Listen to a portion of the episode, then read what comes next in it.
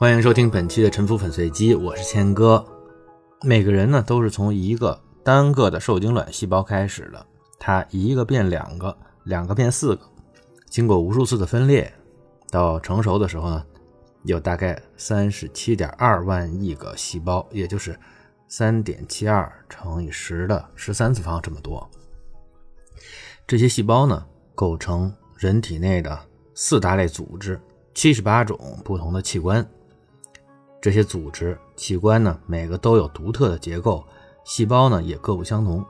肌肉组织的细胞是纤维状的，神经组织的细胞是神经元拉着一条长长的线，骨组织的细胞呢呈星云状，淋巴和血液的细胞呢是这种游离态的，漂浮在液体里的。每一个器官都有它复杂的结构，比如牙是一个器官。它外面是矿物质硬壳，中间是牙本质，里面有一个中空的腔体，这里面呢是神经和血管。气管也是一个器官，它长什么样呢？一节节的软骨环包着一根管子，它的模样就像洗衣机的排水管，下面有一个三通的分叉，通向两边的肺。细胞们的外观和命运都是非常不同的。神经细胞呢，能有一点五米长。红血球的细胞呢，只有五个微米长，它们的尺寸呢相差三十万倍。神经细胞能活超过一百年，而胃的上皮细胞呢只能活几天，它们的寿命呢差一万倍。但是别忘了，它们都是从最开始的那一个受精卵有丝分裂、自我繁殖形成的，它们呢都带有一模一样的染色体和遗传信息。那这个分化过程是怎么发生的呢？最初，这个细胞分裂了几轮之后，产生了十几个细胞的时候，这时候啊，一个细胞它通过它周围的兄弟细胞的化学信号，可以知道自己是在中心还是在外表面。如果你四面八方都有兄弟的话，就说明你是在中心；如果呢，你只有一边有兄弟，另外一边是悬空的，那就说明你是在外表面。不同的化学信号的刺激呢，会导致它们内部的转录因子给基因打开不同的开关。这样呢，里面和外面的细胞会分化成不同的胚胎层，但是这个时候呢，这个胚胎还是混沌一团，是不分头和尾的。也就是说，它每一个位置都可以成为人的脑袋，也可以成为人的臀部。但是呢，在它接触到子宫壁之后，这个子宫壁就会给它们一个诱导，让胚胎产生头和尾的分化。上半身和下半身会打开不同的基因开关，产生不同的蛋白质，各自释放不同的化学信号。然后受到左邻右舍不同特征的化学信号的刺激，它们会分化成手臂、胸膛、心脏、肝脏各种不同的器官。每个细胞呢都会自动的分化成和它周边细胞相协调的类型。如果上半身的干细胞没有和周边协调，发育成了下半身的干细胞，那就会产生畸形了。只有非常精密的协调，最后呢才会分化成一个个正常的器官，才能看起来是正常的，成为一个平淡无奇的人。但是其实这种平淡无奇，是不是才是一个真正的奇迹呢？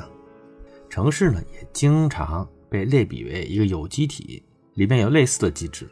城墙是城市的外骨骼，城门是它的嘴巴，街道是它的循环系统，市场是它的肺，兵营是他的拳头。警察和监狱是他的淋巴，像克里姆林宫和伦敦塔这样的城内的堡垒呢，是这个城市的颅骨，在里面呢居住着这个城市的统治机构，就好像是这个城市的大脑。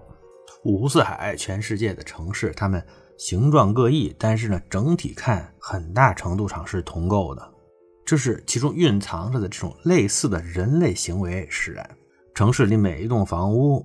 每条排水沟，它们的建造都是一套独立的决策过程，就像一个分裂中的细胞一样。只不过人的想法呢，比细胞要多得多。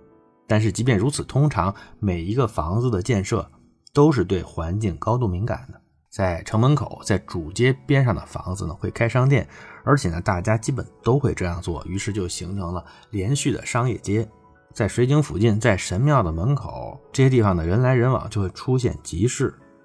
在远离主路和城门的边角地、低洼地，不适合做商店、住宅，就不如做马厩和菜园。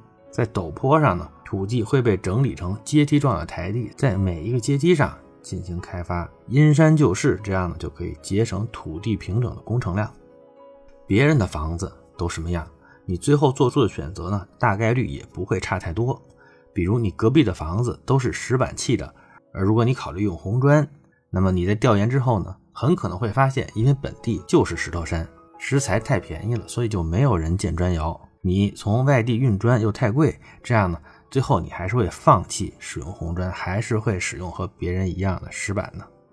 再比如说，你的邻居都是五层的房子，如果你只建两层，你呢就会比别人的获利少。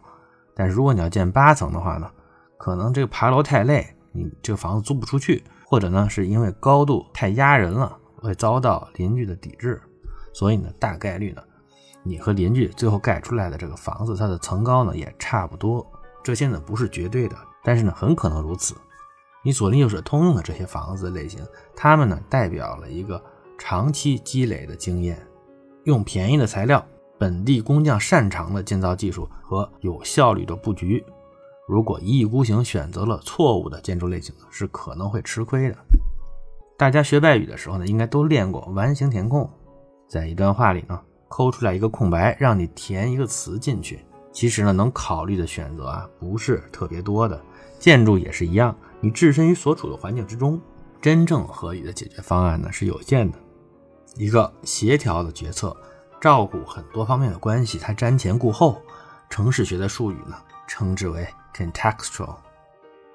名词呢是 contextuality，意思呢就是尊重上下文的，考虑周边环境的这种做事风格。有的人呢把它翻译成文脉，文字的文，脉搏的脉，这样一个新词儿反而难以理解了。它其实呢没有什么玄学。是一个很直接的单词，意思就是周边协调的。传统城市都是演化史上的胜者。其实传统城市里多数的房子呢，都是很不突出的，融入背景的。但是呢，它们构成的整体却是生动的、高效的。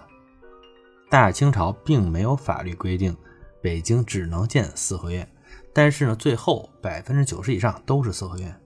意大利的庞贝古迹也是百分之九十的四合院。它和北京之间隔着八千公里，一千多年，两边呢也没有打过招呼，但是最终他们两个演化的结果差不多，说明四合院是在那个环境下有生存能力的建筑类型。鲸鱼的祖先是一种长毛的，和黄鼠狼差不多的哺乳动物，但是呢，它们进入大海几万年之后，反而变成了与它们亲缘关系比较远的鲨鱼比较像的模样了。在特定的环境下呢，演化经常是趋向类似的结果。我在沉浮粉碎机的第一期里面提到过所谓的有机性，不是说蜿蜒曲折的样子就是一定是有机的，那可能是假有机。真正的有机的含义呢，就是广泛的协调。和协调和文脉相反的做事风格是武断。武断的意思就是考虑的外部条件少，掌握的信息不充分，由着性子。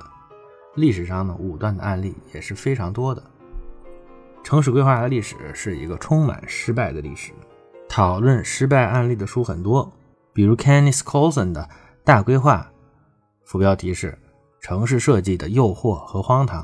这本书呢，它是讲美国历史上的武断的案例的。在经济发展的红利里面，有的时候一个武断的规划看起来好像还挺成功，还可以运转，但是呢。